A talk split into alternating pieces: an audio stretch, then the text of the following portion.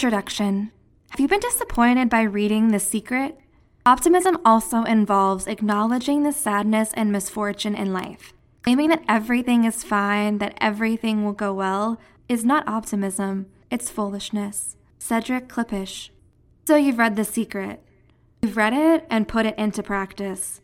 You made wishes and visualized them. For instance, you stuck a post it with your ideal weight on your scale and looked at it every day.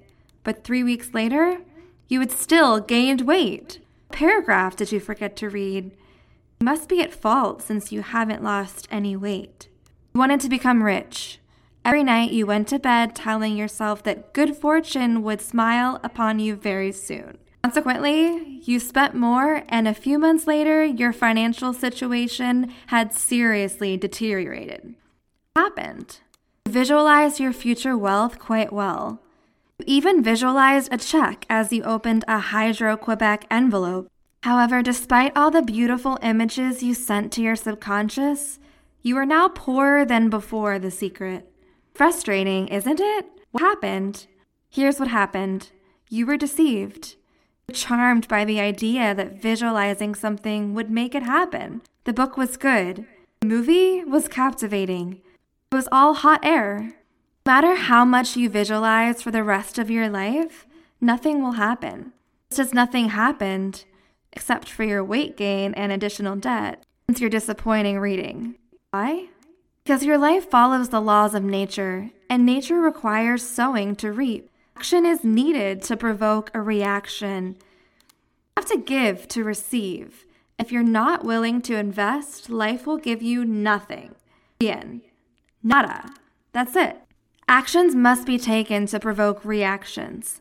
Not that optimism should be avoided. I'll later that it should be embraced, but optimism alone is not enough.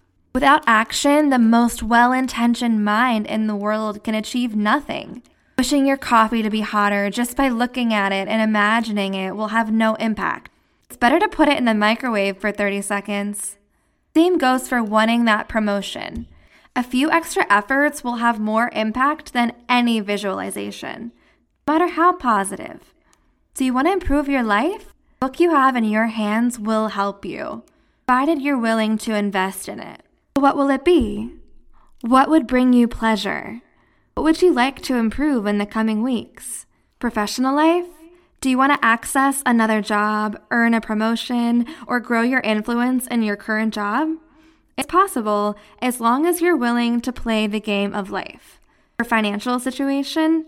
Tired of reading investment advice and newspapers because you have no money to invest? Want to take control of your financial situation and stop trembling every time you answer the phone, fearing your creditors? It's possible as long as you're ready to follow. It's possible as long as you're ready to follow the rules of the game of life. Health? Haven't seen your toes in ages because your waistline occupies your entire field of vision? Mere idea of climbing stairs makes you blush and leaves you panting? You want to go to the basement and back without needing a break halfway?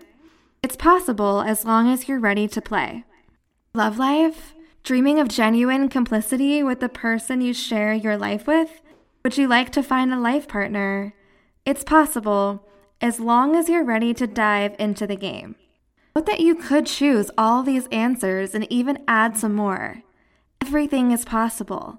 Success is there, close to you, waiting for you to roll the dice and make your first move. Game? Yes, a game. This book is not just another self help work. It doesn't present you with a process that you'll read and forget afterward. You'll never end up on the stack of self help books that were supposedly going to change your life were read and then forgotten. You don't even have to read it in its entirety. Indeed, as you'll discover in the first chapter, those who don't enjoy reading can benefit from it by reading just a few words each day. If you prefer, you could even read just one chapter and content yourself with receiving a challenge by email each day. Success is not created in books, it is built in real life.